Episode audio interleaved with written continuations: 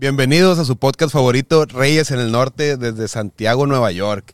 Amigos, hoy estamos de manteles largos. Tenemos un invitado especial que nos acompaña desde.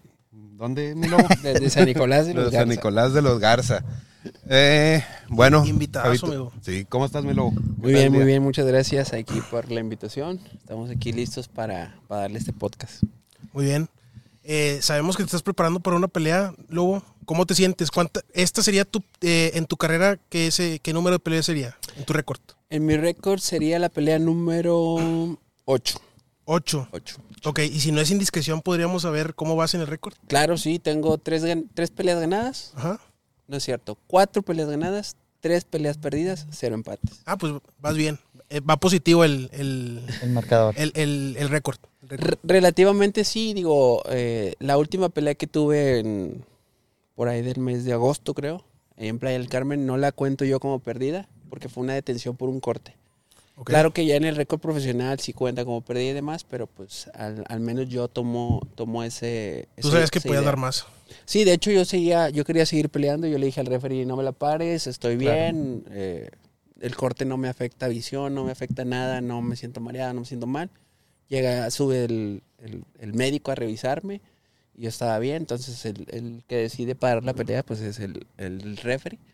Ya me bajé un poco molesto porque dije, yo quería chingarle. No es ni siquiera el, el médico, es el referee el que determina el... Sí, el que determina es eso. Haz cuenta que el referee le, le pregunta al, al médico, oye, ¿cómo ves el corte? ¿Qué tan profundo? Si se puede ir más arriba, si se puede bajar, hay perjudicar un ojo, no sé, la ceja, lo que sea. Y al médico dice, pues yo lo veo profundo, ¿no? Y él determina si sí o si no se para el combate. Ya, ya. Son o sea- fa- factores externos a ti, ¿no? O sea, al momento de estar haciendo la pelea, se pasa este tipo de detalle, güey.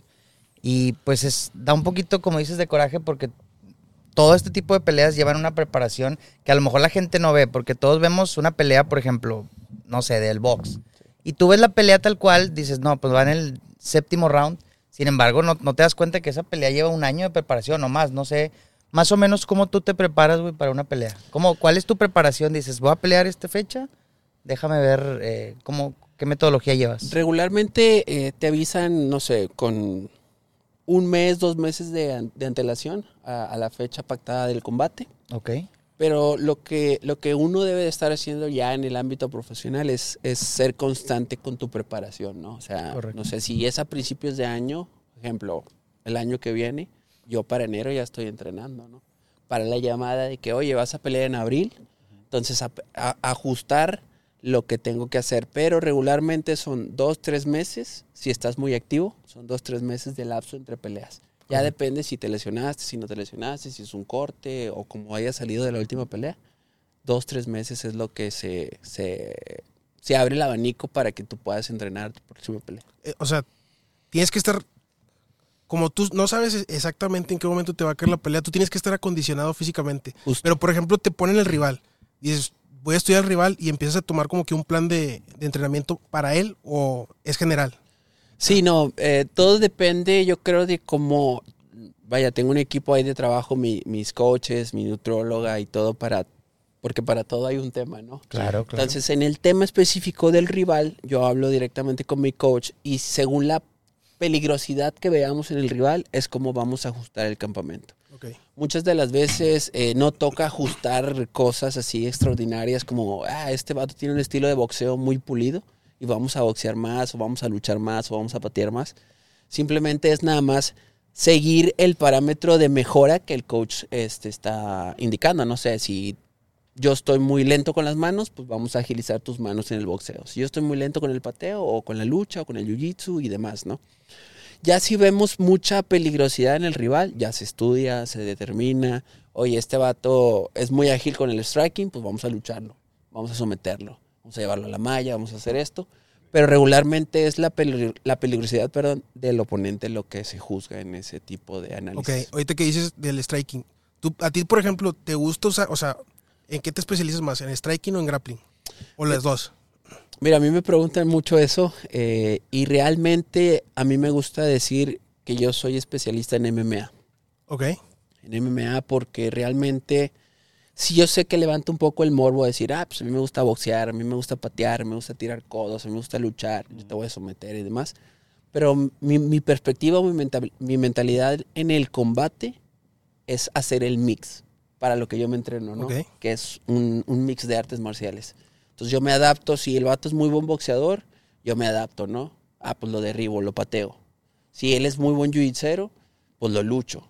Y entonces trato de contrarrestar el estilo que él venga a mostrar o la adversidad que él me vaya a dar. Y ahí es donde yo digo que por eso me gusta el MMA. Ok, y, y ahí te va, porque yo sé que cuando empieza las artes marciales mixtas, en los noventas por ahí más o menos, sé que los primeros campeones son como que artistas marciales de cierta, de cierto, de cierta arte marcial. Como por ejemplo, no taekwondo sé, o algo así. de, mo- de Muay Thai, de taekwondo, y sé que para los do- 2010 para arriba, ya lo que entrena es MMA, o sea, ya, ya no es como que un arte marcial específica, sino MMA. Es, es lo ideal, ¿no? Hoy en día. Sí, justo, o sea, el, el deporte, yo creo que cuando inicia el MMA así, o el vale todo, o el valetudo, como, como se conozca, este, inicia con ese morbo de quién es mejor, un karateca o un taekwondoí. ¿Quién es mejor, un boxeador o uno de kickboxing? O quién es mejor, kickboxing, muay thai. Entonces, era el morbo de buscar qué, qué arte marcial era la que predominaba, ¿no? Correcto. Entonces empieza a evolucionar y al permitirse todo, pues hay gente que dice, oye, pues ¿por qué voy a subirme un boxeador? Ajá. A que lo pateen. Mejor Sí, le sí. enseño al boxeador a patear y a defender para que pueda contrarrestar. Contrarrestar. Entonces empieza todo este juego de estrategias que gimnasios diferentes de, de- de todo el país, en aquel, en aquel entonces pues, Japón yo creo que es uno de los más importantes y Estados Unidos, empiezan a ver todo este análisis. Entonces vamos a introducir los más dominantes o, o- o- o las artes marciales más dominantes, que en este caso hoy en día la MMA es el boxeo, el muay thai, el jiu-jitsu brasileño y la lucha.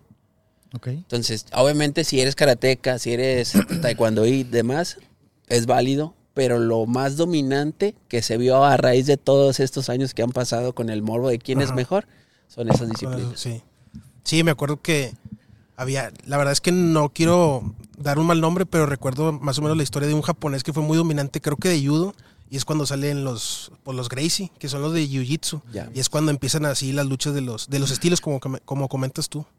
¿Sí? Oye, yo tengo una pregunta. Ahorita que comentaste que dependiendo al, al oponente que tú vas viendo, vas más o menos analizándolo.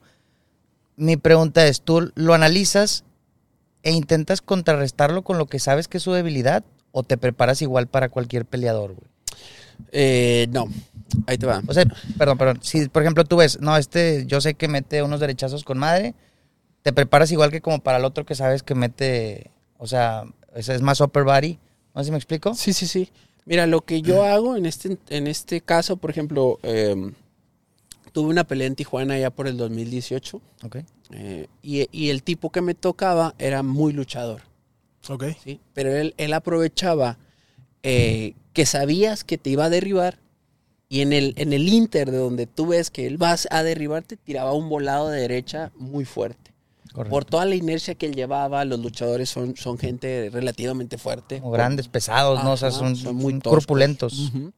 Entonces, él lo que hacía era eso. Entonces, ya no solamente te da el juego de decir, ah, pues me va a derribar, sino que va, Va a tirar va a un... conectar. Y las peleas que él tenía ganadas, creo que llevaba cuatro ganadas por knockout por ese mismo movimiento. Ok. Correcto. Entonces, ¿qué es lo que vimos mi coach y yo? De que, oye, este vato lucha, pero aprovecha el primer golpe. Si te atina el primer golpe, lo único que va a hacer es, o, va, va, va- o te va a noquear, o te va a llevar al suelo y te va a castigar con el ground and pound. Ajá, sí. Porque usaba su peso de- y su habilidad de lucha para poder controlarte y golpearte. No era una lucha básica de te controlo y te intento someter, ¿sí me explico? Correcto. Entonces, ¿cuál fue el ajuste? A lo que viene tu pregunta. El ajuste fue, vas a bajar tu base como lo hace un luchador, pero te vas a cubrir de ese volado como lo hace un boxeador. Ok. ¿Sí me explico? Ya, ya, ya. Entonces, trato de contrarrestar no solamente sus fortalezas, sino sus disciplinas. Claro. Cosa que me pasa en, en otro combate que, que tuve en abril de ese mismo año, que el tipo era, era sparring de boxeo de Ok. Khabib, en el AKA en- ahí en California. Eres sparring de Khabib. Sí, era sparring de. Khabib y, y, este era muy bueno con sus manos, era boxeador. Él venía de, de una base de boxeo. Entonces vimos aquí, analizamos su alcance, su tipo de boxeo y contrarrestamos su boxeo con boxeo. ¿Sí me explico? Ok. Entonces es lo que me gusta del MMA, o sea, que no solamente te da, ¿cómo decirlo? El, el- no te abre la puerta a, a más opciones, sino que en la misma disciplina tú puedes ajustar.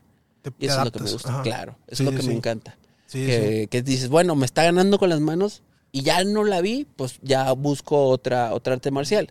Pero si yo puedo contrarrestar a mi rival con la misma disciplina Con que él, disciplina. yo estoy del otro Yo lado. creo que por eso ahorita ya le está ganando terreno al, al box, porque antes yo creo que el deporte de contacto más popular era el box y ahorita si no está cerca está ya creo que igual que el box en popularidad, o sea, porque es mucho más eh, más vistoso, más Dinámico también. Más- mucho más dinámico. Mucho más dinámico, o sea.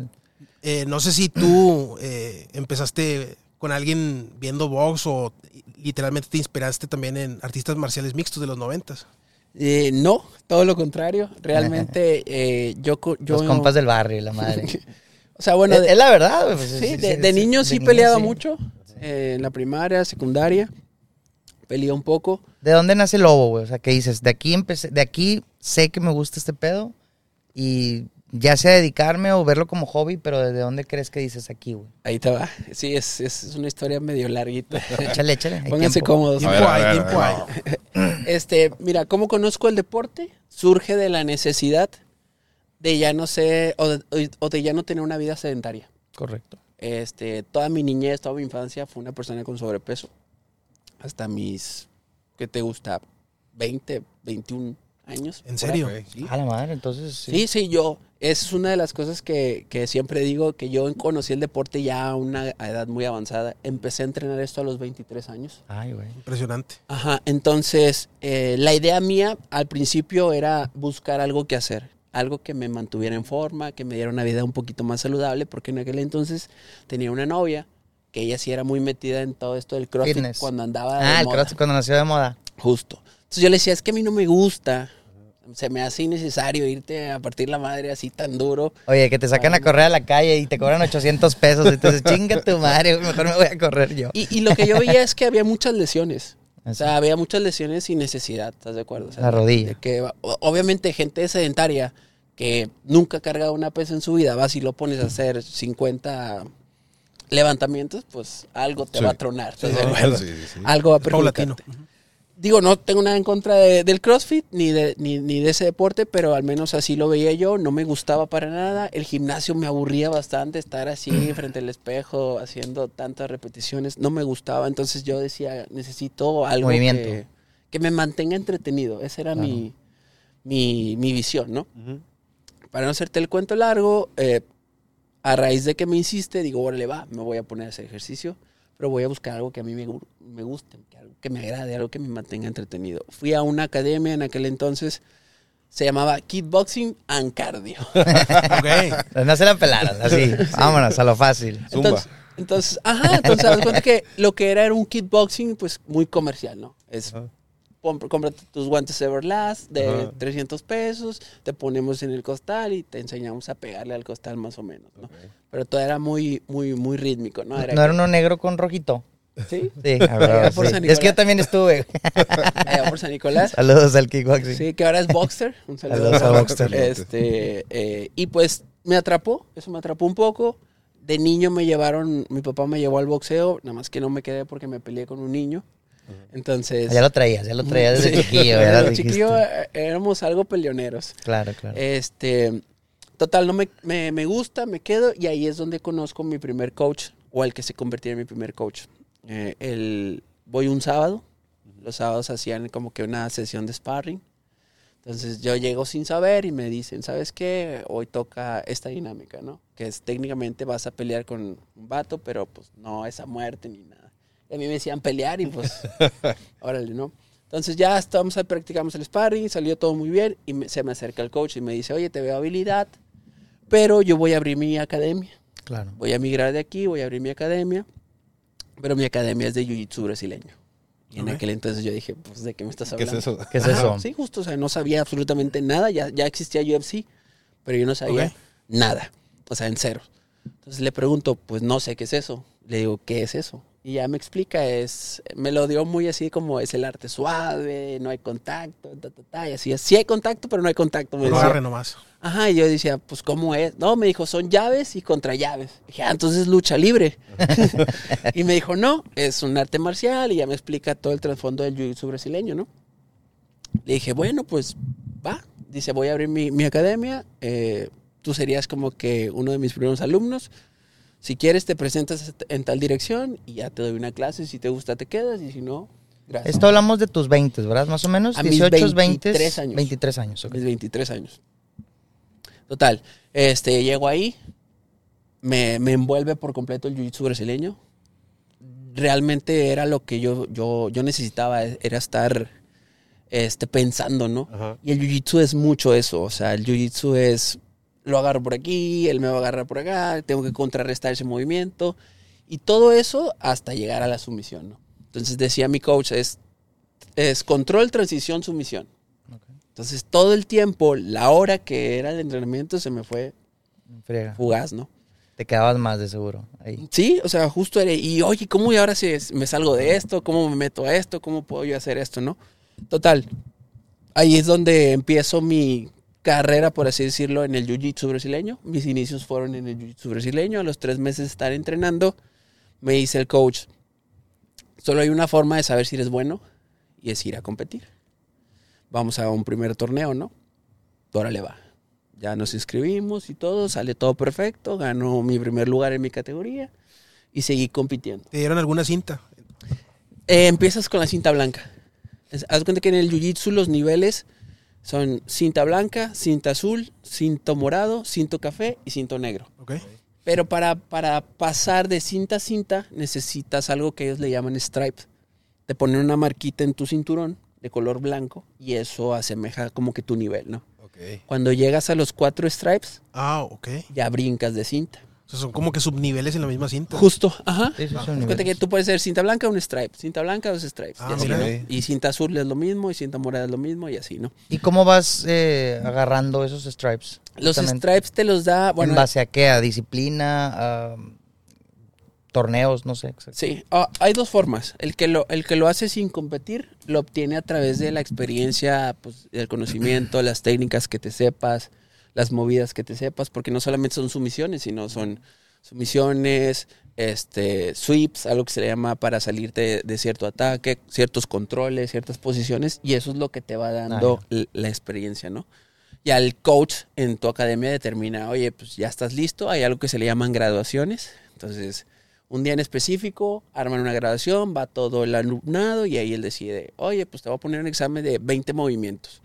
Y si lo sabes hacer bien, pues te ganaste tu Subes de rango, subes de rango. Oye, es cuando te agarran a cintarazos o no he visto academias donde te gradúas y todos, vámonos, que puedo Justo, justo es una tradición Ajá. cuando cambias de cinta o cuando te... Es casi siempre cuando cambias de cinta, te quitas el kimono, es, así se llama el, Sí, sí, el, sí. el trajecito, y te dan con el cinturón.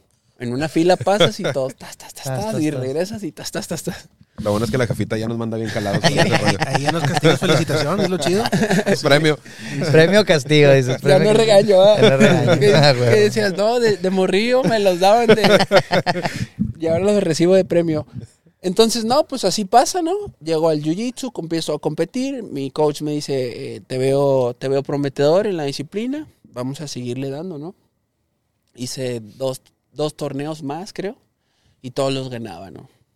Entonces, Te hiciste bueno en Jiu-Jitsu. justo, o sea, para, para aquel entonces yo era un cinto blanco, que esa es otra forma de escalar en los niveles, era un cinto blanco, dos stripes. Ok. Ya después de, de haber ganado mi cuarto torneo, mi coach decide darme mi cinta azul, Ok. sin pasar los otros dos niveles, por el expertise en el combate, ¿no? Ajá. O sea, yo sentía que cada vez que iba a competir, iba mejorando más, tenía más noción de todo esto que te digo, control, transición, sumisión, y él dicta de que, bueno, pues ya no ocupamos que tú veas todos estos movimientos porque pues ya los vi y ya te vi ganar, ya te vi cómo reaccionas y demás. Ahí le va su cinta azul, ¿no? Literal en el campo de batalla fue donde sacaste la experiencia. pues, sí. Justo. Y es una ideología que tengo hasta la fecha, porque hace poco me graduaron, este año, yo creo que a mediados de año, me graduaron y me dieron mi cinto morado en Jiu-Jitsu, Ok. que es actualmente en el nivel en el que estamos. Y luego, luego me lo dieron y fui a competir. Ok, ya estás a uno del negro ya. Sí, estamos ahí, no, a dos. Ah, Me falta dos. el, el café. Café y lo el- Ah, negro. café es el penúltimo. Justo. Pero ya el MMA, pues me complica estar metido en, No te en ambas, lleno. ¿no? Sí, tienes Ajá. que enfocarte en uno solo. Justo, Ajá. justo. Pero no, me dieron mi, mi, mi cinto morado y luego, luego fui a competir al mes siguiente. Yo creo que es la mejor arte marcial en suelo que hay, ¿no? Sí, la verdad, es de muy lejos. completo. La brasileña, sí, porque luego está el japonés, pero ahí no sé qué onda. Sí, el, el japonés es el llamado Jujutsu. Jujutsu. Ajá. Entonces de ahí se deriva. Eh, nada más que el, en el Jujutsu se dice que es un poquito más sucio porque lo usaban los ninjas. Entonces ya no solamente son estrangulaciones ni sumisiones, sino que también era atacar la arteria, picar los ojos, o sea... Filerazos. Ajá, el, el El ninja, el, el ninja busca asesinar, ¿no? Ajá, sí, sí, sí. Entonces es por eso que cambia de Jujutsu a Jiu-Jitsu. Los, los Gracie lo traen a Brasil y ahí es donde lo crecen y lo emigran a todo el mundo. Ok. Entonces, pues ahí comenzamos en el Jiu-Jitsu. Después eh, llega otro coach eh, que él traía ya un poquito más de boxeo, ya traía un poquito más de patadas y nos empieza a dar ciertas clases, ¿no?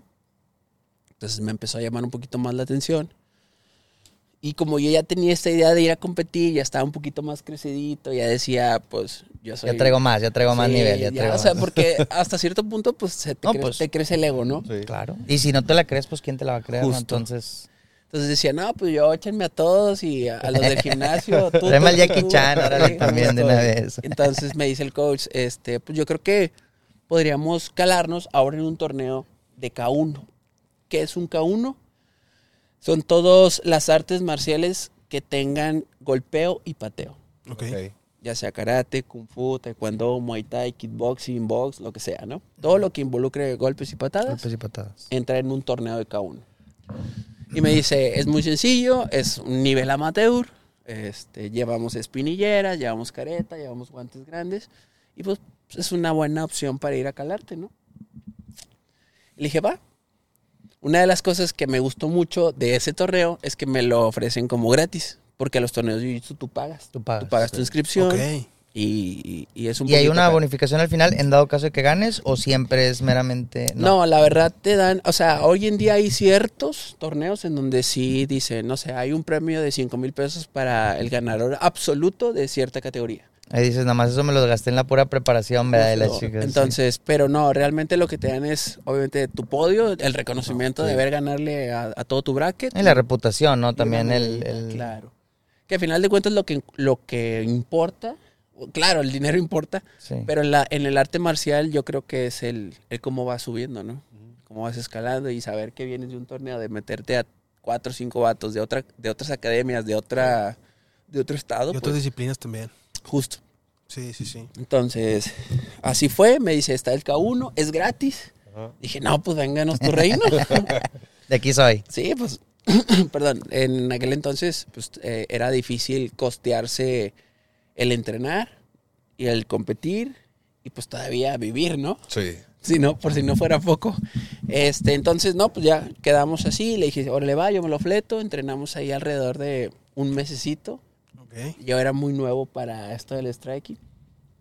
O sea, eres ya especialista en, al- en una rama, pero no tal cual al mundo, a este nuevo que ibas entrando, sí, ¿no? claro. O sea, yo, yo estaba muy, este... Venía de Jiu-Jitsu tú. Ajá, yo estaba muy metido en el jiu-jitsu. Yo podía someter al que sea. De hecho, incluso cuando venían otros chavos a hacer sparring de, de golpeo, yo decía, pues, en una de esas me haces enojar y te someto. Sí. Sí. Sí. Si te pasas de lanza, sí. Ajá, le dije, tú me puedes cortar, yo te duermo aquí en corto o yo te disloco un hombro, ¿sabes? Entonces, yo estaba ya muy crecidito en ese, en ese ámbito, ¿no? Ajá. Total, entrenamos un mes, me dice, ¿sabes qué? Nada más que el torneo va a ser en Reynosa. Dije, no, Y ya, desde ahí ya iba. Sí, ya, ya, ya desde ahí. y luego ya Con razones gratis, dices, con por, razones por gratis. allá del, ¿qué te gusta? ¿2014? ¿2015? Ok. Es donde estaba. Veníamos- Cuando estaba bien caliente todo Sí. Veníamos Ajá. saliendo de la, de la... Total, le digo al coach, órale va. Yo no tengo problema, siempre y cuando no me cueste, yo voy, ¿no? Ah, está bien, vamos a Reynosa, fuimos a Reynosa, llegamos, este, y lo primero que me dicen es que el torneo, nos, nos reciben, nos hospedan en, en- en- un hotel, y decía, ajá, un torneo que haga todo esto. Desde hasta el hospedaje. Sí, no, y, y el, y el traslado y todo, o sea. Ah, también. Sí, todo. Entonces llegamos, llegué al cuarto del hotel, me llevaron comida y todo el rollo. Iba a pelear en, en 90 kilos en aquel entonces. Ok. ya estaba en peso y demás. Y yo estaba muy fascinado, dije, pues qué clase de torneo me trajo el coach que, que hasta comida me dan. Ajá. Total, eh, ese mismo día íbamos a pelear al día siguiente y llega el coach, llega, llega el, el organizador con mi coach y le da unos guantes de 4 onzas de MMA. Y le dice, no es un K1, es una pelea de MMA. De MMA. Ah, ok. O sea, fuiste con momento- engaños, digamos en, así. En ese momento tú eras desconocido. O sea, me imagino que conocías el MMA, pero nunca habías participado en MMA. O sea, fue nuevo totalmente para Sí, o ti. sea, justo, justo yo ya sabía, digo, pues te metes a ese rollo, mi, mi coach era muy fanático del MMA, pues todos los que hacen Jiu-Jitsu, hay gente que ya pelea y demás, entonces yo ya sabía que era el MMA. Ajá. No lo seguía, no lo veía, por lo mismo, porque pues en aquel entonces era trabajar y entrenar, trabajar y entrenar, Sí. y hasta la fecha, ¿no?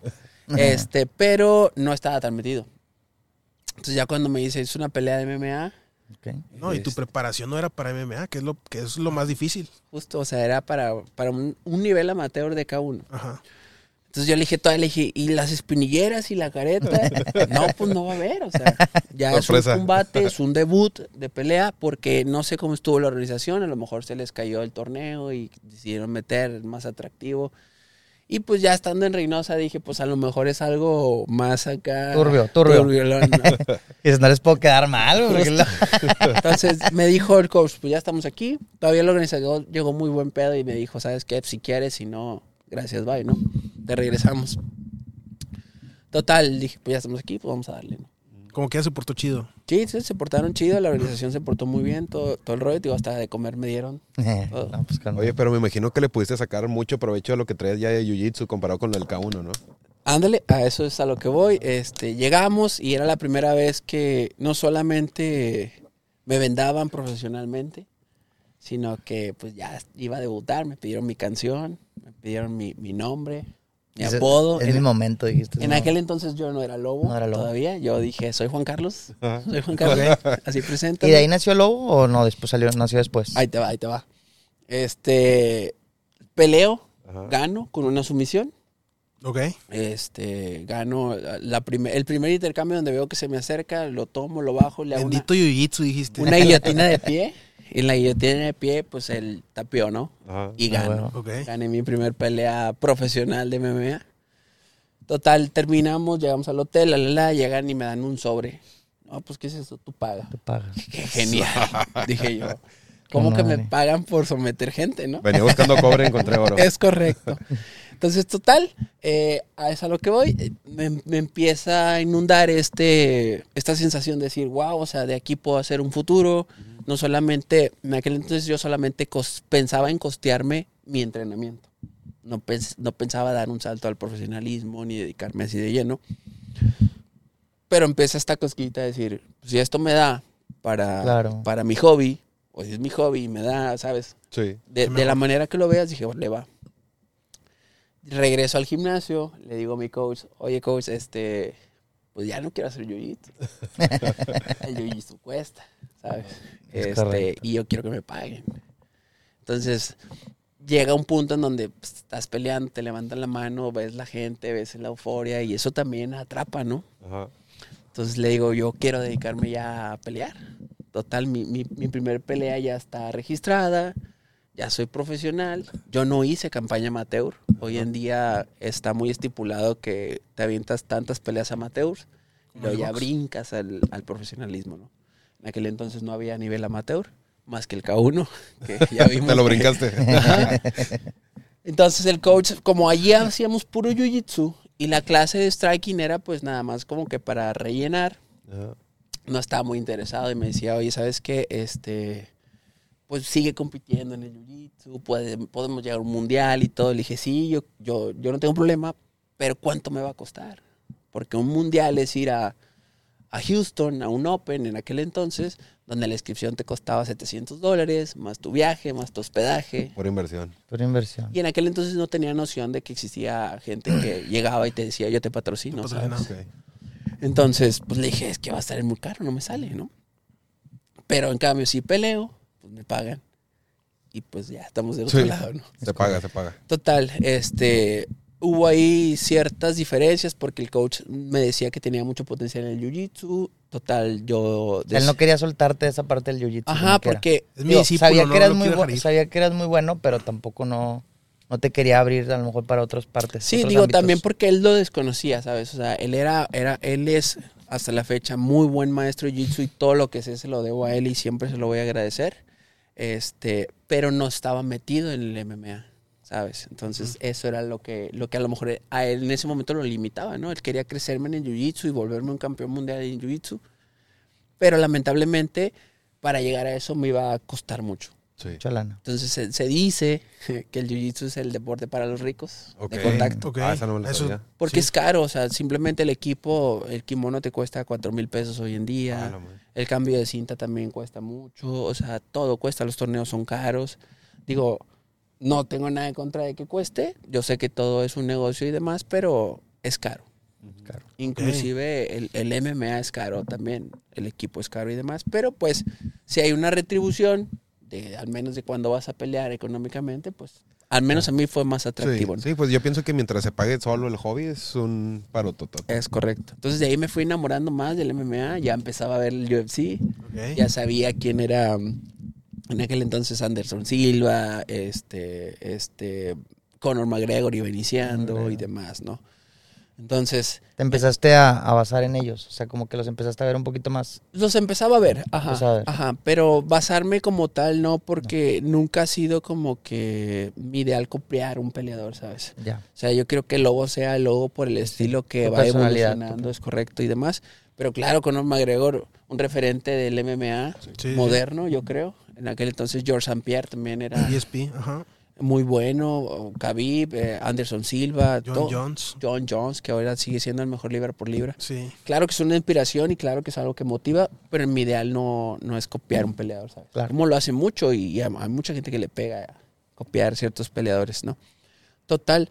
Entonces, le digo al coach, ¿sabes qué? No, ya no quiero hacer jiu-jitsu. Voy a buscar una academia de, MMA. MMA. El coach que daba ahí el, el, el striking me dijo, pero pues para llegar al MMA, pues primero cálate, ¿no? Claro. Te entrenamos unos dos meses y vas y te metes a un torneo amateur de Muay Thai. Entonces yo debuté primero como profesional en el MMA y un año después hice mi primer pelea amateur en Muay Thai. ¿Y, cómo eh. te fue en eso? ¿La rompiste bien machín, Sí, la gané, la gané. Digo, obviamente es una disciplina muy diferente al, al MMA, pues son puras patadas y golpes. Entonces me pusieron ya ahí un, un- un oponente pues de, de un nivel más avanzadito porque sabían que yo ya venía de, de la pelea. Y me fue bien, también lo gané. Gané ahí la, la- mi primer pelea amateur y después de ahí me conectan ahí con ahora con mi coach actual, que es mi head coach, John Nuncio, que le mando un saludo. Saludos. Saludos. Si llega a ver aquí del Azteca Fight Club. Y ahí es donde empieza, no solamente me enamoro del deporte, porque hoy en día puedo decirte que esto lo amo, tengo una pasión y me desborda tanto hablar de MMA y dedicarme a esto, que es amor puro, ¿no? Entonces cuando conozco al profe eh, pues él no solamente me transforma en otro peleador, sino me transforma en un profesional. En el aspecto en el que un profesional no de un peleador no solamente se hace con la técnica, sino también se hace cuidando tu cuerpo, alimentándolo bien, entrenando de la manera adecuada y, y evolucionando progresivamente, ¿no? Y afuera de la jaula también. ya fuera de la jaula. Con él aprendí lo que es ser un, arte marcialista, Ok. ¿sí? Porque antes era solo pelear, darme chingazos. Él, darme- él lo convirtió en disciplina. Justo. Él, él me enseñó, él me guió y me dijo, esto es lo que es, por eso se llaman artes Artes marciales. marciales. Y me convirtió o me enseñó el camino para ser un arte marcialista.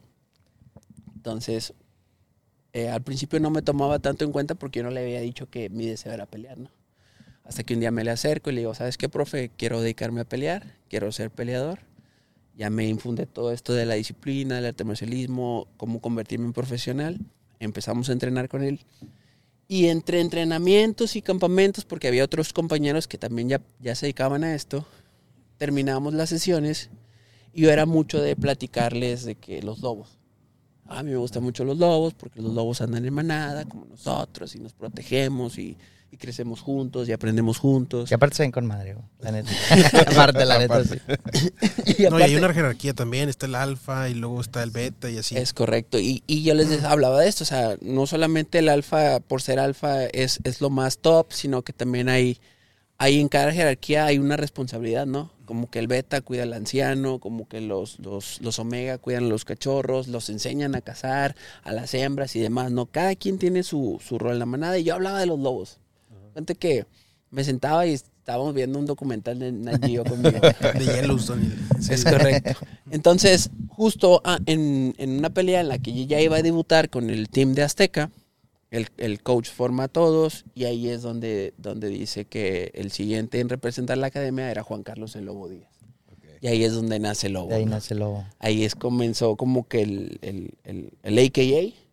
Eh, La verdad me gustó mucho y, y desde, desde entonces hasta lo tengo aquí tatuado en mis, El lobo. en mis Nudillos. nudillos. El lobo. Qué chingón. El lobo es un tributo a mi ego porque es Lobo Díaz acá, es mi apellido. Ah, con madre. Pero Quedó hasta perfecto, o sea, el- sí, ahí es donde nace el lobo. Ok. Y ahí empecé ya como mi carrera ya centrado en ser más profesional. Empezamos a formar un equipo de nutrición, un equipo de, de, de fuerza, de resistencia, de acondicionamiento. Mi, mi coach me llevó a, a hacer boxeo, a hacer lucha, a hacer muay thai. Empezamos a convertirnos ya en un peleador de MMA, que es a lo que estaba evolucionando con, con lo que te comentaba anteriormente. Entonces, ahí es donde crezco, ahí es donde estoy todo, todavía hoy en día en el Azteca Fight Club y es de ahí donde yo creo siempre voy a querer representar. Por ejemplo, eh, como parte de tu entrenamiento, digo, tiene que ser físico, pero también mental. eh, ¿te eh, ¿Hay algo que hagas? ¿Meditar, leer, algo así para relajarte, para estar Justo sano? yo te iba a hacer esa pregunta, pero termínala, termínala. Sí, no, pues era eso. Si tienes algún otro, un entrenamiento para la mente, aparte de físico.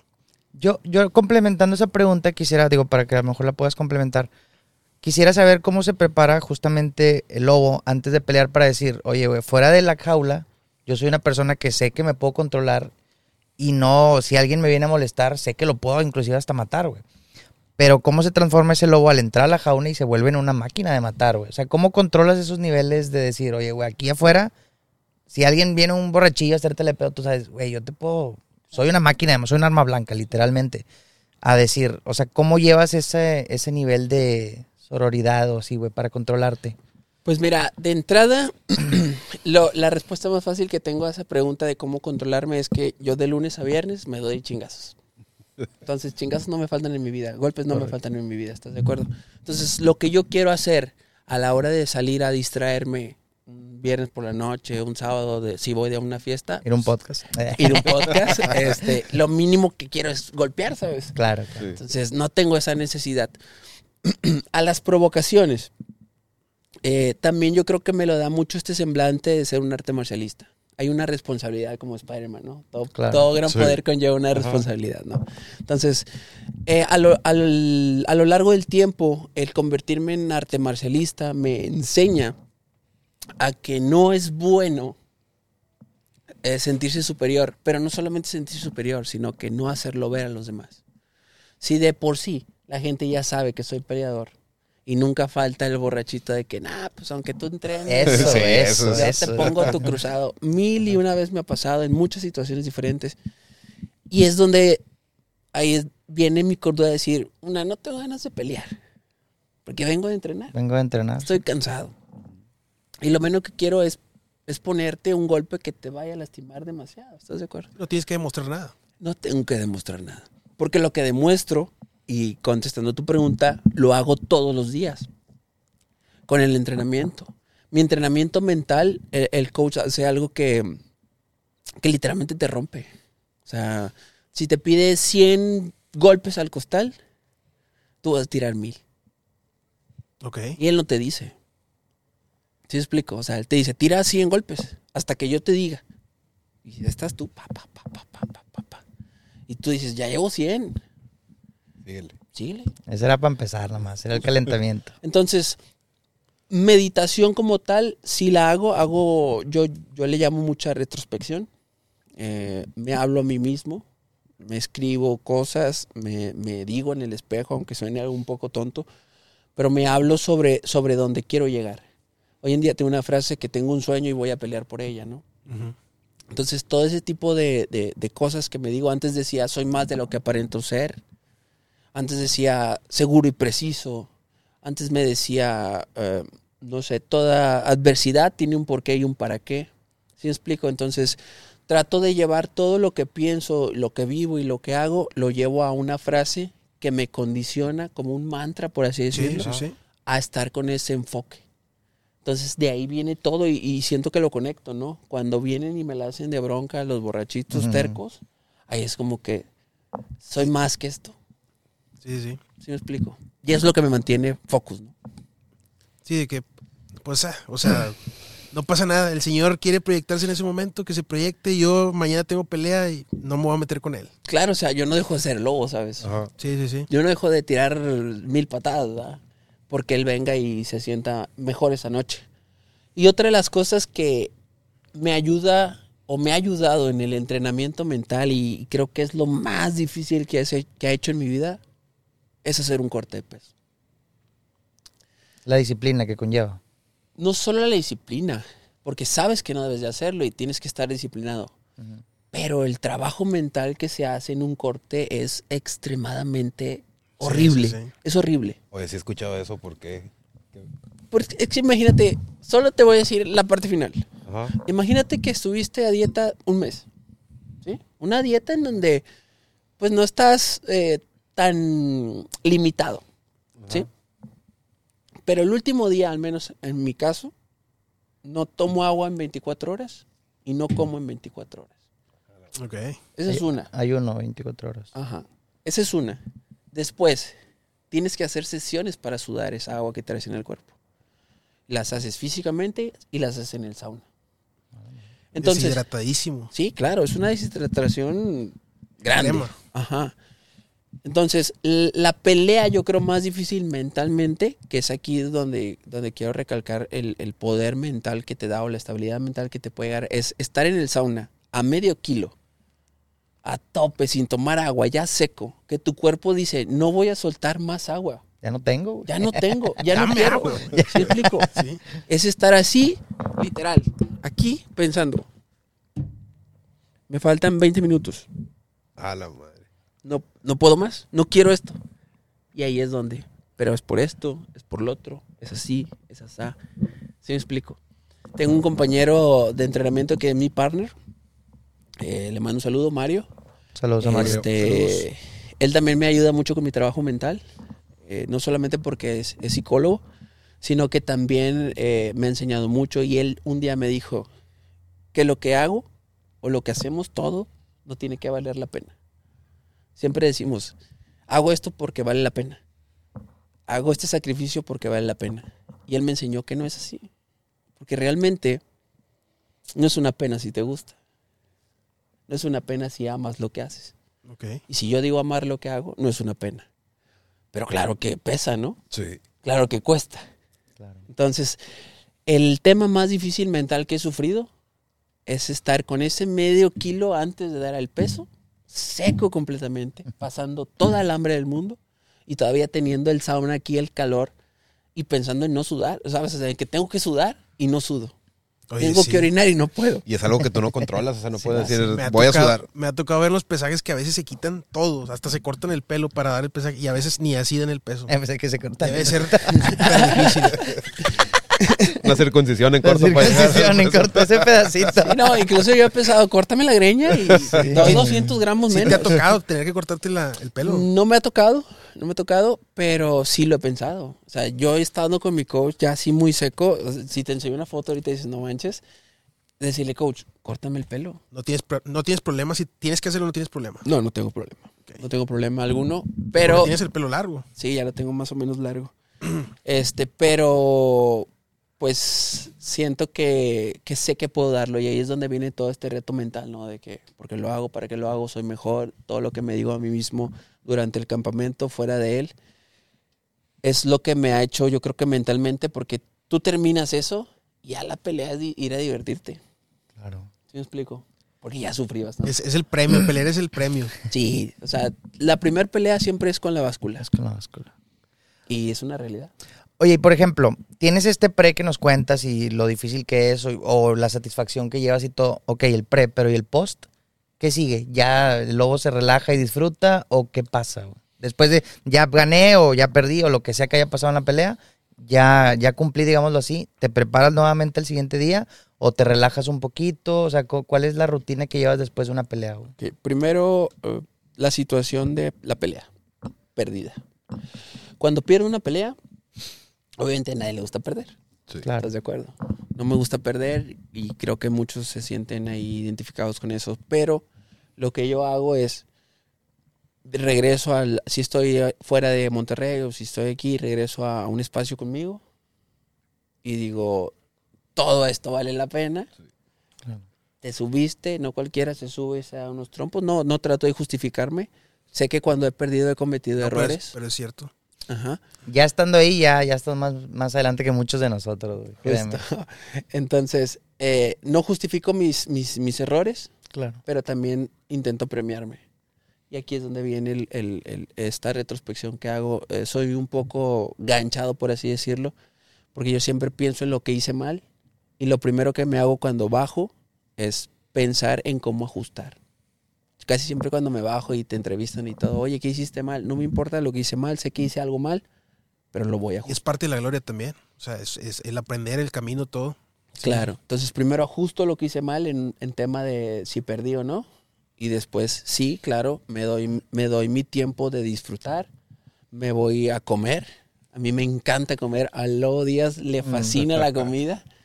Yo puedo comerme cinco órdenes de tacos y tres gringas sin problema alguno. Entonces, lo que hago y lo que más disfruto es ir a comer, claro, con, con- con mi, con mi equipo, con mis seres queridos, con mis amigos, con mi familia, ¿no? Este, pero me tomo un tour de una semana de, oye, vamos a este restaurante, vamos al este, y luego no falta el, el, el compa ahí del gimnasio Ajá. de que, oye, una carnita asada porque peleaste y así asado. Te la Vamos a daría". cotorrear de la, de la pelea y todo. Ajá, entonces, eh, sí, me, me tomo cuatro días, cinco días máximo, Una semanita, un break. ajá, para descansar, relajarme. Obviamente, si traigo ahí una herida, una lesión, pues le vamos dando, este, como quien dice, su seguimiento, si se va a ocupar más de la semana, menos de la semana y demás, ¿no? Pero sí me lo tomo muy así. Comer es lo que más me gusta hacer después de pelear, es lo que más disfruto. Es una Cars Junior doble. chingas. Sí, ¿no? Triple, Todo cuádruple, lo que se todo, pueda. Entonces, eh, es lo que hago. Cuando gano, viene lo contrario. Creo que me exijo un poquito más. Porque sé que cuando ganaste, Viene otro a lo mejor un poquito más fuerte o algo así. el foco va hacia ti. ¿Sabes? A Este vato ganó. La organización puede decir, pues a lo mejor vamos a traerle otro vato más duro. Es correcto. no sé, a un extranjero. Porque ese es otro de mis problemas. Yo soy un tipo grande, mido 1,90. Mi categoría es peso 84 kilos para pelear. Entonces en México no hay mucha gente de ese calibre. Entonces cuando gano, me, me, me da un hype muy grande, pero eso quiere decir que viene adversidad más fuerte, ¿no? Entonces ahí me tomo un poquito más de tiempo de decir, ah, ahorita te vas a disfrutar, va- vas a celebrar y como se debe, pero a los cuatro días tienes que estar metiéndole galleta. Y yo creo que eso es algo que, a diferencia de, la pelea, la pelea te, te da esa serenidad de decir, pues voy a ajustar. Porque cuando vuelvo a pelear tengo que ser mejor. Pero acá no tienes nada que ajustar porque todo lo hiciste bien. Ok. Y te vuelves más, más minucioso de decir, ok, aguantaste los tres rounds. ¿Cuánto te cansaste?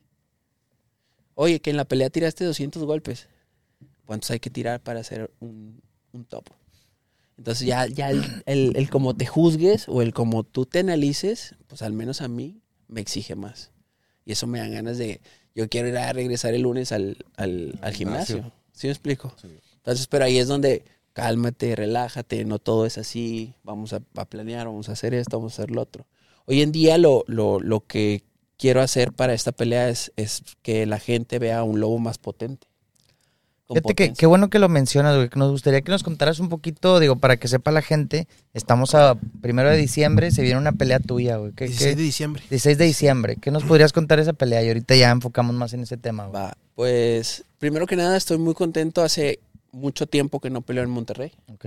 Este, casi siempre me toca pelear fuera. La pandemia me quitó mucho, muchas peleas programadas que tenía. El año pasado, o no, el antepasado, cuando decidí reactivarme después de la pandemia, se me cayeron muchas peleas. Entonces mi última pelea la hice en Tijuana y luego después de esa la hice en Playa del Carmen. Entonces tengo como cuatro años que no peleo en Monterrey o cinco por ahí. Entonces eso es lo primero que, que yo diría de esta pelea. Estoy muy entusiasmado. Quiero que mi gente, en mi casa, Ahí vamos a andar. Gracias. Ahí vamos a andar. ahí vamos que a mi manada, este, porque así considero a, a toda la gente que me apoya, a toda la gente que me quiere ir a ver, los considero parte de mi manada como lobo que soy. Entonces, que mi, que mi gente en mi casa vea todo el potencial que tengo para dar, no solamente aquí, sino para darle al mundo, ¿no? Porque mi idea es representar Monterrey, México a nivel mundial, ¿no? Claro. Y es uno de mis sueños y es por lo que peleo, que quiero ser el primer, si no es el primer, uno de los mexicanos en el peso medio en el UFC. Es por lo que estamos aquí. Es por lo que peleo y es a donde quiero llegar, ¿no? Entonces, este es un escalón que me, que me brinda la oportunidad de poder mostrarle a la gente de, de mi ciudad todo lo que soy capaz de hacer dentro de la jaula. Pues sí, es cierto. Eh, tenemos ahorita a Brandon Moreno y al. ¿cómo? No me acuerdo cómo se llama el otro. El Jair, el Pantera. El Pantera. Pantera. Pero son pesos ligeros. Sí. Y por ejemplo, en pesos pesados, pues estuvo Caín Velázquez, pero ah, es me- no es mexicano, mexicano, Sí, es. O sea, Caín Velázquez. Pocho, pocho. Ajá, no es un mexicano. a- aparte, yo sería un mexicano nacido en México, entrenado en México. Sí, sí. Como moreno. Como Moreno, sí. ¿Sí me explico? Entonces, ese es uno de mis sueños. Yo sé que, que podemos llegar lejos y es lo que me brinda esta, esta pelea y, y la liga, la plataforma que es MMA México, que está ahí organizada por, por el Master Big, que es está ahí de, de- de comentarista del UFC en español. sí. También la, la está financiando Babo del Cartel de Santa y Adrián Marcelo. Entonces tiene ahí un poder bien mediático que nos puede fu- muy catapultar. fuerte, Puede catapultar. Claro. Sí, sí. Sí, entonces yo más que gustoso de que el arte marcial crezca y que estas personas que traen todo, toda esta, mm, todo este ser mediático, ¿verdad? Lo, lo pongan en el MMA para que el, el 16 de diciembre en el gimnasio Nuevo Unido vean el lobo en su mejor momento. Ahí estaremos. Y seguramente vas a ganar, ¿eh? Sí, no, vamos, vamos a ganar. Vamos con Lobo Vamos a todos. ganar. Vamos, Todos. no, team, team Lobo, Team ¿no? Lobo. Le da la de- Sí, sí. Así, Team Lobo. Oye, El tatuaje, ¿no? Ya saliéndome un poquito del MMA. Sí, sí, claro. Acá somos medio, ñoño- medio ñoños. Claro. No sé si tengas el- algún hobby, videojuegos, películas, fútbol, anime, algo que hagas aparte de. Bueno, es que el, el MMA es una profesión ya. No, no medio. ñoños completos. No. Somos, somos ñoñotes. ñoñotes. No nos hagas menos. No, pues sí, para ñoños, yo también me pinto solo, la verdad. Ah. Eh, Me encanta mucho el anime. Ok. Ok. Este, me super ultra mama One Piece. Eh, soy no, fan. hombre, le dijiste ir acá. Sí, me- me compadre. Sí, soy. Yo, yo creo que One Piece es el, el- el- el mejor anime de toda la historia. Ni Bleach, ni Dragon Ball, ni Naruto. Boruto se me hace una basura. es y- una perdón. Es, es una basura. Sí, sí. Este. eh, One Piece lo tiene todo. O sea, yo creo que es una de, la- de, de mis, de mis hobbies o, o- o fuera de- del MMA que ¿Viste live action o no lo has entrado al live no, action? no lo voy a ver. No te quieres. No te, estoy muy dis- negado a eso, la Sí, verdad. así, así estaba varias Te, razas. te entiendo, te entiendo. O sea, no, y no porque sea malo, ¿eh? Porque sí, sí le metieron muy buen presupuesto, Oda estuvo involucrado en el proyecto y demás, y no dudo que esté muy bueno. Tiene críticas favora- favorables, de hecho. Eh, de hecho, ya viene la segunda temporada, creo, por ahí. Entonces, Se viene bueno. este, yo no le veo cosas malas, pero estoy negado. Yo me quedo con la esencia del manga y el anime, ¿no? Porque el manga lo leo, voy al corriente. Este, pero creo que, que no, que hasta el anime. Oye, y es que la, bueno el, el manga ahorita. y es que la gente Buenísimo. le piensa para ver, ver mil capítulos, güey, pero aparte que se pasan súper rápido, hay opciones para hacerlos más cortitos de 400, 700 capítulos. Sí, no, y, y fuera de eso, digo, yo creo que es un, es un anime que así tenga dos mil capítulos, en ningún momento te aburres. No dices, ah, esto es relleno. Y para mostrar, tengo un compa que, que acaba de, de ser ahí, de hecho le digo que es bien groupie, Mm. este, porque él anda acaba, ahí metido, que anda ahí Ajá, acaba de estos- empezarlo hace, ¿qué? Un año o dos, ¿no? Tú empezaste a ver One Piece. Sí. ¿Quién? Ah, yo soy yo, güey. Entonces, Ah, perdón, soy yo, güey. tres semanas Ah, la madre. viendo One Piece, entonces... Mil y- capítulos en tres semanas. Y no se Eh. aburrió, ¿estás de acuerdo? Entonces, Ajá. porque es- lo tiene todo, no sé cómo lo hace Oda, no sé qué Sí. se metió, no sé qué pensó que, que dijo, voy a Es un ponerle... fuera de serie, ¿verdad? Sí. Sí, la verdad, o sea, y hasta ahorita con lo que va, no quiero spoilear ni nada, Pero con lo que va dices, ¿cómo carajos hace veintitantos años se te ocurrió esto? ¿Estás de acuerdo? Sí, sí, sí. Y yo estoy fascinado con One Piece. El que diga lo contrario me lo chingo. No, no, pues no.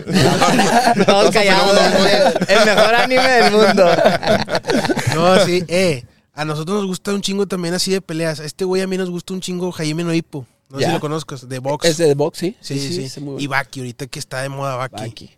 Baki es muy, es muy bueno. eh, no, me- no me gustó tanto la animación. Pero sí, el manga sí lo vi. Sí, Los sí, memes sí son buenísimos. güey. Los TikToks de Baki. Del Tú-. Tú no metes cabras, mamá. Pero realmente, eh, ahorita si te digo, he visto mm, animes, pero ahorita estoy 100% centrado en, en, One Piece. en One Piece. ¿Por qué? Porque tampoco tengo mucho tiempo, ¿no? En algún momento quise ver My Hero Academy. Solo llegué como a la segunda temporada, creo. Porque lo quiero leer y lo quiero ver. Ok. ¿sí? Entonces qui- quise ver el- el- la continuación de Hunter x Hunter, que también Ah, se me hace ya. muy bueno. Yo no lo he visto, dicen que está Oye, buenísimo. ahí tenemos un problema que se nos está muriendo. ¿Cómo, cómo se llama? Togashi. Todachi. Togashi. Está muriendo. Sí, se está el, el muriendo. mangaka de Hunter, ya ves que se murió el de Versus, ya Sí, sí, sí. ven lo mismo para Hunter x Hunter. Entonces este vato sacó cuatro finales. Final A, B y C. Siendo el C el más feo de todos. Al A el mejor. Entonces ahorita liqueó de que el C el más horrible. Ya. Pero ya tiene todo preparado por si se, se muere Por en si el se camino. Sí. Y es que es el, el problema de que, de que un manga, un anime sea tan, tan largo. Eh, me encanta mucho Helsing. Ah, Helsing, Helsing se me hace un clásico y se me hace muy bueno. Buenísimo. Así lo ve hasta ahorita. También quise empezar a ver, ¿cómo se llama este? De, de la espadota. Berserk. Berserk. ¿no? Berserk. Berserk. Berserk. Lo vi, vi Excelente. unos Eres dos. fan de Berserk. Este. ¿Sí? Sí, sí, me gustó Vi mucho Berserk. tres, como tres, cuatro capítulos de, de, Ch- de Chavito. Y ahora que lo descubrí, creo que estaba en Netflix. Sí, está en Netflix. Y también lo vi en Crunchyroll. Dije, ah, pues vamos a verlo. Y vi los primeros cuatro o cinco capítulos, pero te digo, como estoy entrenando, estoy trabajando, no me, Sí, da, pues no. me da tiempo. Pero ahorita al que sí le sigo la pista ahí en esa One Piece. One Piece. Estoy entusiasmado. Es Oye, que es impresionante ah, cómo sigue una línea desde hace 22 años y el- la meta y el final sigue siendo lo mismo que Sí. hace 22 años. Sí. O sea, no hay necesidad de que te estén cambie y cambie. Y, y lo que me encanta es que hace lo que quiere. Sí. Eh, fue medio criticado con el Year 5, pero para, para mí estuvo excelente. O sea, Es que es, es diferente, o sea, no muchos lo entienden, pero no, o sea, es diferente. ¿no? Es algo que yo era muy fan de One Piece, güey. Es que lo vimos en mi casa. ¿Quién estaba? Yo no ¿Tú estaba, esta- no, no estaban No, ellos. estaba Otros como- amigos y sí, nosotros. Estábamos nosotros y otros amigos. Y como que, ¿qué pedo, güey? ¿Por qué te está gustando ese pedo si está bien gacho? No, no, O sea, no. no, ¿de dónde? Ahora, fíjate, o sea, hasta dónde llegó. La animación es un putazo, güey. o sea, la animación es algo que tú dices, wow. Sí. Que para que le metiera Warner también ahí y todo, o sea, está en otro nivel. El que diga lo contrario es lo que te digo. O sea, no sabe de lo que habla. Me lo voy a chingar. Te lo juro, o sea, te- tengo un, tengo un, un coach ahí que le mando saludos al profe Vilán, que yo le dije Saludos jugando, este, alrededor del capítulo 200 te atrapa. No, hombre, que voy a ver 200 capítulos, es un mugrero. Y hasta la fecha tenemos ese, ese juego, ¿no? Pero realmente no sabe lo que habla, o sea, hasta que lo no vea. lo ha Hasta que visto. lo vea. No lo he visto. Más, a mí me, me hizo llorar cuando queman el Merry Ajá. Ah, que se despiden del Sí. Merry. Y casi, casi cuando en el Shabondi se, se desafanan los Mugiwara Ah, está. con Kuma. con Kuma. Ajá. Fíjate, a mí la otra que me tronó bien machín fue cuando murió el doctor Hiruk, que se llamaba, creo, no. El de Sí, Chopa. el de Chopper. Sí. Sí, güey, fue... ah, está, está muy gacho esa parte. Sí, no, o sea, tanto así, o sea, tanto así me tiene atrapado que. No sé, ve- vi el, el opening del, del capítulo 1000, Ajá. que, Ah, que sí. es el, el, remake. Ajá. O sea, me trasladé así como el, el de. El de. El del ratoncito, ¿cómo se llama? el de Ratatouille. El de Ratatouille. Cuando- así me trasladé a ver la tele cuando estábamos Ah, acá. sí, sí. No, no, no, One Ego, Piece, una ego. joya. Masterpiece. Masterpiece. Masterpiece. ¿De, de dónde se tornó el podcast de, de MMA? One Piece, Ah, güey. One Piece. Bueno, también son madrazos. Nah, nah, ¿eh? ya sé. Sí, literal. Y créeme que de Luffy se aprende bastante. Eh, yo creo que eh, yo creo que últimamente se ha demostrado que no está peleado para nada. El, por ejemplo, el anime con pues con la actividad física. Yo he visto mucha raza que hace gimnasio, que pelea, que como que se motiva con el anime últimamente. Sí, la verdad, eh, yo, yo siento que al menos es una de las cosas que más me ha motivado. O sea, ver, ver One Piece y, y no, no, no por la caricatura, sino por lo, la esencia que trae, al menos yo como peleador. Mensaje. Y mírate, te voy a hacer un análisis súper ñoño. Súper ñoño. Va, va, va. Va a ser un clip, ¿eh, compadre? Sí, tú ármalo, tú ármalo como el peleador hablando de One Piece. Ya ves que estuvo muy juzgado el por qué Luffy le gana a Kaido. Ajá. Sí, sí, sí. Sí, Kaido era un yonko bien establecido y que los vainas rojas y que solo lo cortó y Ajá. que, la, la, la, y que se peleó con media isla, ¿no? Sí, sí, sí. Entonces decían, ¿cómo, cómo Luffy, con el poder del guion, teniendo, ¿qué te gusta? que tiene 18 años? 19, 18, ¿no? 19, sí. Va a ir a romperle la madre a Kaido cuando pues ya lo agarró débil, ¿no? Ya lo agarró cansado, decían, ¿no? No, hombre. Entonces yo, te, yo, yo les dije a, a esas personas, les dije, tú te pones, yo con 33 años, me pongo a hacer un sparring con un niño de 15 años que empezó a entrenar del- desde los 4 años, ¿cuándo lo canso? Correcto. Y es lo que es Luffy. Es un niño que desde morrillo estuvo en putiza. Pues, su abuelo es Garp, sus hermanos Seis y Sabo, Sí. ¿cómo lo traían? ¿Sí me explico? Él entrenaba, ¿sabes? Entonces, yo hago esa Le comparativa. quitan mucho mérito a Luffy. Claro, Ajá. Claro, yo hago esa comparativa. Ahorita los niños que están metiéndose en el MMA desde los 6, 7, 8 años, a los 18 van a ser unos monstruos imparables. Y es lo que es Luffy. Entonces Ajá. dije, hasta en eso me enseña Luffy. A que yo tengo que ser más inteligente que Kaido, ¿estás de acuerdo? No, yo no me imagino a Luffy a los 40 años. Lo mamadísimo que va a estar. en su prime, Sí, ¿estás de acuerdo? sí, sí. O sea, fuera de serie. Porque si a sus 18 se empinó un yonko, que sí con la quinta marcha, que sí que, que es la soja mitológica. Eh, yo te voy a decir algo. quieras. Para mí, Kaido seguía muy fresco. Yo no lo vi jadear, yo no lo vi quejarse. Porque la raza dice, no, es que había estado peleando. Pues yo no lo vi lastimado, ni cojeando, ni quejándose de que estaba cansado. Ahora, nada. ¿cuántos años te gusta que te hubiera caído? Tenía como 55, algo así. Estaba en su mejor momento. Fíjate, un, un, un, ruco de 55 dándose un tope Sí. con media isla. Con media isla. Y todavía decir que lo agarraron cansado. O sea, no, o sea, pues, es ahí donde digo, o sea, no sabes de lo que hablas. Y es lo que el anime te enseña. Y toda la perseverancia y todo ese tema de, de los nakamas y todo el trasfondo del sufrimiento extrapolado a, a- a hacerte más fuerte, a, a no solamente hacerte más fuerte, sino hacerte más benéfico para ti, a crecer con, con una ideología, eh, está rotísimo. O sea, a mí One Piece me ha enseñado todo, ¿sabes? Sí, sí. Eh, Yo estoy 100% One Piece. Ay, es ay, todo lo que tengo que decir. Fíjate, demeritan mucho el anime, demeritan mucho los videojuegos, güey. Y yo siempre lo he dicho a mucha gente.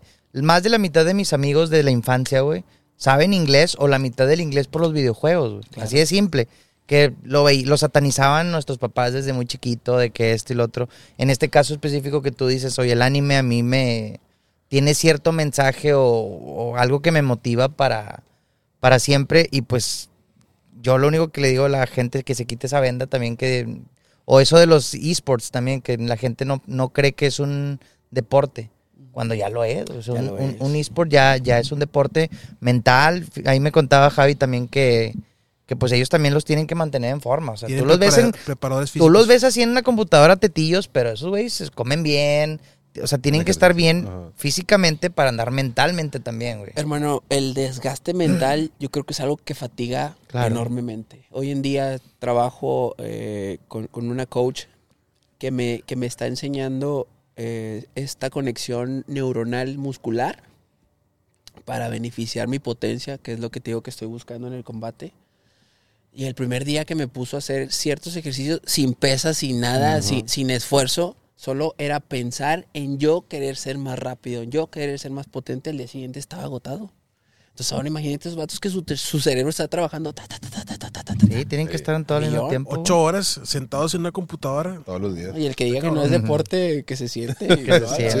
Y el que diga que no es deporte también le pongo una chingada. ya, es más, ahorita la todos van a agarrar chingazo. Yo siempre he dicho algo, o sea, todo, todo conflicto grande se arregla a putazos. ¿Estás de acuerdo? Sí. Es correcto. Así ha sido, así lo dice la historia. Y así va a ser. por lo- a- hasta donde vamos, así Sí, va a ser. así va a seguir siendo. Y no, no, no hay forma de... Yo siempre digo que también fortalecer una relación, si te agarras a chingazos, estás en otro nivel. Dijo Cefa, así eras de la época de las cavernas. Y así va a ser. Oye, y el lobo, aparte de, de que le gusta One Piece, que le gusta mucho todas las artes marciales mixtas en general, ¿tienes algún otro deporte güey, que te guste? En general, o de lo que sea, que dices, ah, soy rayado, o, o X, no sé, el golf, no sé. ¿Tienes algún otro deporte que te, te llame? Mm, Fíjate que no. ¿No? Este, anteriormente, antes de dedicarme a todo este rollo, yo era muy, muy aficionado al fútbol. Ok. Era, era rayado. Rayado. De hecho, estuve ahí en varios juegos con la adicción y demás. De hecho, soy el que se peleó ahí en el San Bernabé, que, que le aventó el de...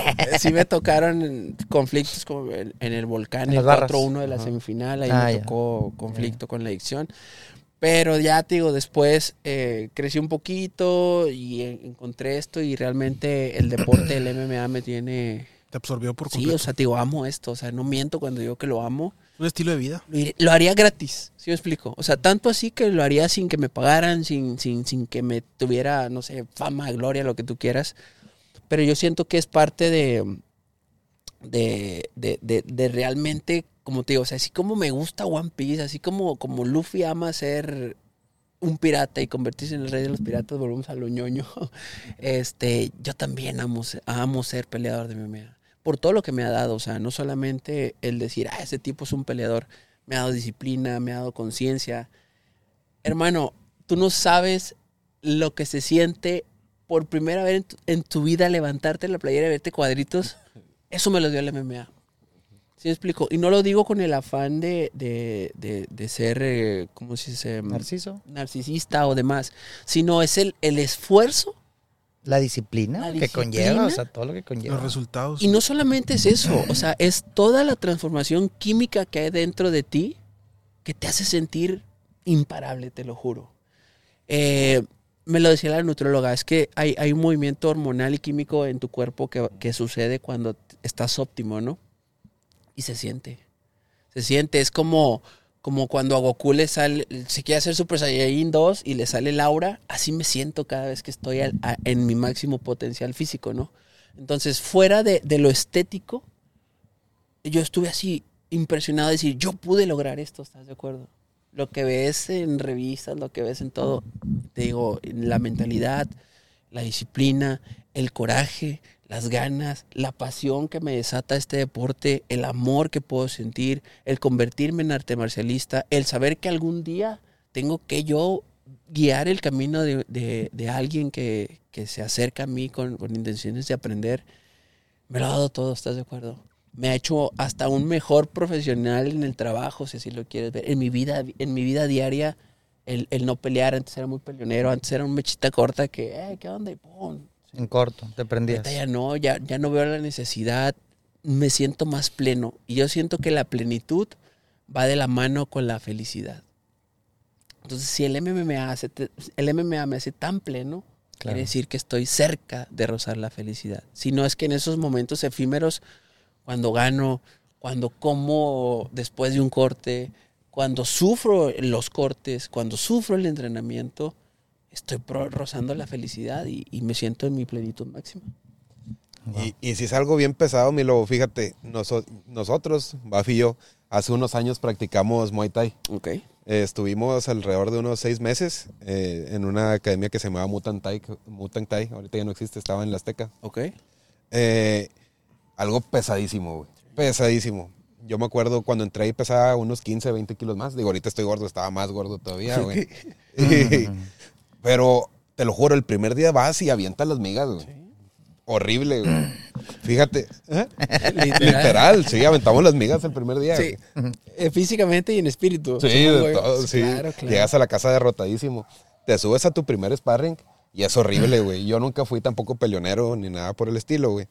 Pero cuando me subí al, al primer sparring, así de que, güey, tengo miedo, no quiero que me pegue este vato. Claro. No, y, y déjame decirte algo, o sea, yo hoy en día me voy a subir y tengo miedo. O sea, el miedo nunca se va a ir. El miedo nunca se, nunca se te quita. Creo Yo- que el miedo también te, te- te inspira cierta Claro. motivación al, al momento de la pelea, ¿no? Dime, dime, dime tú quién no siente miedo en la vida. Sí, pues es supervivencia, es Nadie. todo. Y es supervivencia. Y eso lo, lo hacen los lobos. ¿Sí me explico? Sobreviven. Claro, que ellos es su instinto, ellos no le dan un raciocinio de tengo miedo y todo, sino es su instinto de sobrevivir. Pero a nosotros es el miedo. Y lo vivo cada que me subo. ¿Por qué? Porque la mente no puede evitar decir, "Ah, chinga, ¿y si me noquean? Claro. ¿Y si me dejan ahí muerto? Sí, es, es importante también. Claro, entonces yo abrazo el miedo, yo abrazo el dolor, yo abrazo mi ego Y todo eso se lo transformo en una bola de chingazo al oponente. ¿Estás de acuerdo? Y, y te digo, yo también siento miedo. Y fíjate, lo más chingón de todo eso era el ir avanzando. güey. Claro. Me acuerdo, el prim- la primera vez que me peleé ahí tipo sparring con un batillo de ahí del, de la academia, era, date tranqui, güey, o sea, estamos los mismos, has tocado. Oye, me acuerdo, querías tirar la primera patada y te la agarraban y para el piso, sobres. La siguiente igual al piso, y me la vivía en el piso, güey. Vas avanzando y pues ahí empiezas a darles un poquito más de guerra. Obviamente nunca gané porque no tenía el tiempo que tenían estos vatos. Claro. Les decías, eh, de mentis, eh, de mentis, de mentis. Tocadito. Pero el ir aguantando más, aguantando los rounds, eh, no, eh, de repente me cae que, ay, güey, ya no puedo, güey. sí, ya me salgo de, de la pelea y vámonos para un lado. Claro. El ir aguantando más tiempo es súper gratificante, güey. Claro, te, te- te da muchas cosas realmente eh, y, y a, a la gente si nos- que nos está viendo, el deporte, el deporte que tú quieres hacer, hazlo con conciencia, hazlo con intentando progresar, hazlo con... Sí es, sí es bueno decir voy a mi ritmo, claro que sí, pero hazlo con esa conciencia de decir voy a seguir adelante. Así como tú dices, o sea, cada vez que yo voy avanzando es más gratificante.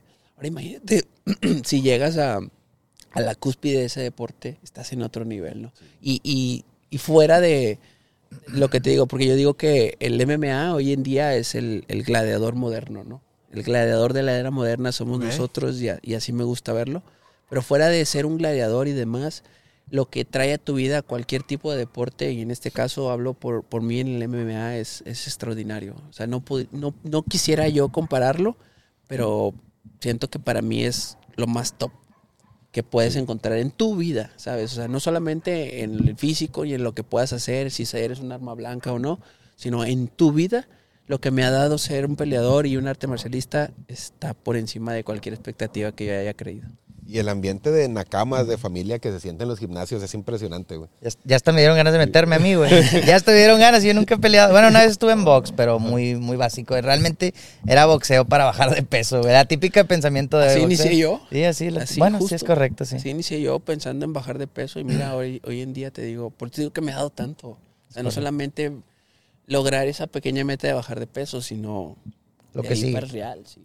Y fuera de, los piquitos que, que- son cómodos como la, remuneración económica, que, gente crea en tu sueño, que, que yo creo que es algo muy importante reflejado en patrocinadores y que siempre lo tengo agradecido a todos mis patrocinadores que creen en lo que yo, en lo que yo soy, en lo que yo quiero llegar a ser. Y, y- y todo lo que puedes mover en, personas chiquitas como los niños. Hay niños que inclusive siento que yo no merezco esa atención, ¿sabes? Porque hay niños que me dicen, oye, Lobo, yo quiero ser como tú. Le dije, no, no quieres ser como yo, ¿sabes? Pero, pero es tan gratificante que yo le doy todo al MMA y el MMA me regresa por mil lo que le doy. O sea, mi, mi, mi esfuerzo es tan, tan pequeño que el MMA me, me, me da demasiado, ¿sabes? Entonces con eso me da más ganas de ir a entrenar, de romperme la madre literalmente. Y no lo digo en el aspecto de, de la fama y la gloria, sino lo digo por lo que es y por lo que el arte marcial me ha dado. No, Un consejillo que le quiera dar a la raza que se quiere animar a entrarle al MMA o incluso que quieren ser profesionales. ¿Qué les dirías? Pues mira, lo primero que, que yo les diría es que, que indudablemente tienes que creer en ti. Y, el creer en ti, al menos yo lo disfrazo o le doy el significado de tener seguridad. Si tú te paras seguro a hacer, que también es una de las cosas que siempre me digo todos los días, que hacer es la respuesta. Por más burdo que suene, porque pues ah, yo hago, ¿sí me explico? Pero para mí el hacer lo es todo. Yo puedo decir mil veces soy el mejor, pero si yo hago una vez que soy el mejor y demuestro que soy el mejor, ¿sí me explico? Sí. Entonces, Claro. para mí el hacer es la respuesta y si tú quieres meterte al deporte, si tú quieres llegar a ser un profesional o simplemente puedes ser un practicante en un alto nivel, hacer es la respuesta. Quítate toda excusa posible y concéntrate en el hacer con seguridad, determinación y buscando tu plenitud, yo creo que es ahí donde llegas a lo más alto. Y la motivación no es necesaria, la motivación no es un requisito, simplemente el levantarte y hacer es la respuesta. Ok. La acción, la acción no hasta el que estás, correcto. Gran mensaje, gran mensaje. Oye, ¿alguna vez has tenido alguna, alguna lesión, güey? ¿Alguna muy fuerte donde digas... O provocado o, alguna eh, es correcto. O tú haber dicho, oye, chingüeta, ya hasta me sentí mal porque sí dejé muy mal a la otra persona, güey. Sí, mira, realmente tengo un compañero, David, Saludos, saludos. David. David Fuentes, es un compañero peleador, eh, muy bueno también, entrena ahí conmigo. Ok. Eh, una vez estábamos eh, haciendo un light contact. El eye contact es como un sparring, pero ahora, como que quedito, ¿no? De compas. Despacito, De de, compas. compas. De chill, de chill. Ajá. Sí, el eye contact es nada más para que quitarte un poquito el- el- la presión de un golpeo fuerte que te puede aturdir y seguir trabajando la técnica. No, No importa si recibes uno o dos, estar ahí un poquito más consciente de la técnica, ¿no? Ándale, eso es lo que hacíamos allá que nos decían. Aquí somos compas de mercadillo. Entonces se- se le llama light contact o Ajá. contacto ligero, ¿verdad? Entonces estábamos en, en- un light contact y empezamos a aprendernos un poquito. tas, tas, tas. Yo traía guante grande. El guante grande, pues es el de boxeo, ¿no? Ajá. De 14 onzas, 16 onzas. Entonces estábamos ahí ya muy prendidos y yo sí sentí dos, tres pataditas. Y en mi mente, ya pues le voy a conectar un buen cruzadito para que le baje la estamina. Entonces donde le doy el cruzado, moles, que le pego justo en la nariz y se la A la troné. madre. A la Dice, No importa el rival, siempre, siempre, siempre es Se la troné. dar todo. Y, No, pero no era la intención. Ajá, y en ese momento dije, puta. ¿Por qué? Porque él tenía pelea. Tenía Ah, pelea no, una semana o dos semanas Híjole. después y la tuve que cancelar. Entonces me sentí muy mal y realmente eh, es algo que, que no me gusta hacer porque yo soy muy grande, esto, vuelvo a repetir, eh, y no hay muchos compañeros que me puedan ayudar a hacer sparring o a entrenar, y él es uno de ellos. Entonces le rompí la nariz, o, o- o le, sí, le rompí la nariz y lo- estuvo fuera como cuatro meses. Entonces dije, "Ps, me chingué yo a mí mismo, ¿sabes? O sea, Sí. eh, pero sí, ese yo creo que es uno de los temas. Una vez a un chavito sí le, le hice un corte Habló mal de. One Piece. Habló mal de One Piece. Habló de mal One Piece y le hice un ¿Qué corte. la dijiste el. Year 5, pendejo? No, este, estábamos también haciendo un sparring y él tendía a bajar mucho la cabeza. Entonces yo marqué una patada, la frené, te lo juro, así de que ¡pa! me quedé congelado y, él- y su ceja en mi rodilla, así que. Ah, no. y se le abrió. Y dije, puta, o sea, mierda. O sea, me siento pues, mal claro. cuando, cuando, cuando daño a un compañero por lo mismo, porque como no somos categorías y todo ese rollo, soy muy cuidadoso también con mis compañeros de entrenamiento. Lesiones mías, hermano, uff. Eh, Pero alguna en específico que digas, esta me marcó bien cabrón. yo creo que una vez me tuve una luxación acromioclavicular, hasta me acuerdo del nombre. Este, dolido. Ajá, porque yo soy muy malo, o al menos me consideraba muy malo en la lucha. La lucha yo siento que es algo que no se me acomoda por mi ergonomía, soy demasiado largo. Entonces, para yo hacer un shoot, un tackle, que es como se le conoce a la entrada para derribar, tengo que bajar mucho mi base. Entonces eso me, me generaba problema. Al tratar de bajar, yo una vez con un compañero que es mucho más bajito que yo, bajé demasiado y estiré de más mi, mi hombro. Él hace la defensa correctamente y yo me quiero a- amagar y ahí Truena. se me bota eh, el, el hombro y, y el acromio clavicular se me bota así ¡pum! y duele. A la madre. En ese momento no duele tanto, Está calientito. estás calentito, pero llegué a la casa y ya no podía ni mover el, el- el brazo. Entonces fueron, ¿qué te gusta? Cinco meses de no poderme mover, me tuve que, me tuve que infiltrar y demás. Entonces yo creo que es la que más me, me ha dado lata. ¿Cuándo fue? Eh, eso fue hace que te gusta, ¿no? Ya tiene ratito, como unos cinco 18. años. Ah, ok. No, unos cinco años. Este, pero pues las, las lesiones son el pan de cada día. Sí, pues claro. Una y, vez- y más en un deporte como ese. claro, me, me he esguinzado el dedo como cinco veces. Este, el tobillo también, una vez me cayó un compañero. Pues los cortes son muy comunes. El dolor en los nudillos. Una vez se me inflamó este nudillo así, de donde tanto que golpeo, me duelen las manos, me duelen los codos, en las costillas. Las espinillas, Hasta- no, yo me acuerdo cuando iba a entrenarse te salen chorro de bolas aquí bien gachas. Sí, los choques de espinillas, o sea, es pan de cada día. Entonces, eh, a veces llego a, a ahí con el equipo que me ayuda con la terapia, la fisioterapia y demás. Oye, ¿traes un, un esguince aquí? A yo, ¿a poco sí? Ya ni lo sentías Sí. de tan... tan- No, pues ya te vas haciendo, te vas haciendo el callo como quien dice Ajá. y, y te vas adaptando. O- hoy lo más reciente que traigo es ahí un, un Ligamento. inflamado que me da molestia. Pero te digo, esa fue, perdón, es la que más me ha marcado en el dolor, el ¿sabes? dolor. O sea, que pues, estás así y es demasiado incómodo. Yo ya quería entrenar y no podía y intentaba yo en la casa hacer una lagartija y ah, mejor no, ¿sabes? Entonces sí estuvo muy feo. Las lesiones son muy feas. Los cortes son muy molestos. Los cortes yo creo que también son muy irritantes por el tema de que, por ejemplo, al menos este que tengo aquí, que es el más reciente, sí fue muy profundo. Se me abrió en T. Este, y pues no puedes hacer muchas cosas. Para empezar, no puedes entrenar. Y los de segundo, como fue profundo, no puedes hacer esfuerzo. Porque la circulación de la sangre y demás no se vaya a comprometer, hay un coágulo y demás. Y luego está el tema de la cicatrización, la comezón, el ardor y demás, los lavados y todo ese rollo. Entonces, también yo siento que los cortes son lesiones que Pues qué más claro ejemplo de la pelea que dijiste, güey. Qué coraje de la que te... Justo. Justo no, sí, es una frustración grande, pero volvemos a lo mismo. O sea, y ahí es como tomes la adversidad. Y yo siempre tomo la adversidad como un aprendizaje y, y tiene un porqué y un para qué. Claro. Y yo creo que eso me hace, me hace mejor en el combate y me hace mejor como arte marcialista, que es lo que, que estamos predicando, ¿no? Sí. Pues bueno, yo creo que ya vamos cerrando, ¿no?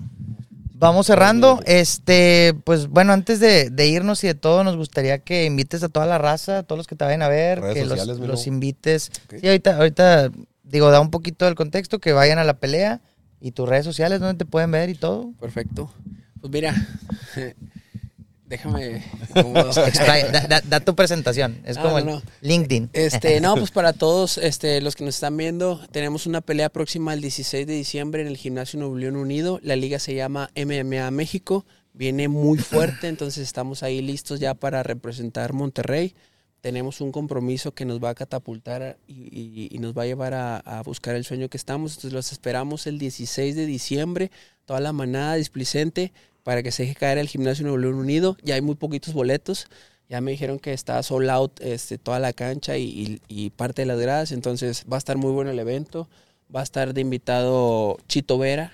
Chito. Vera es uno de los peleadores activos del UFC, un ecuatoriano.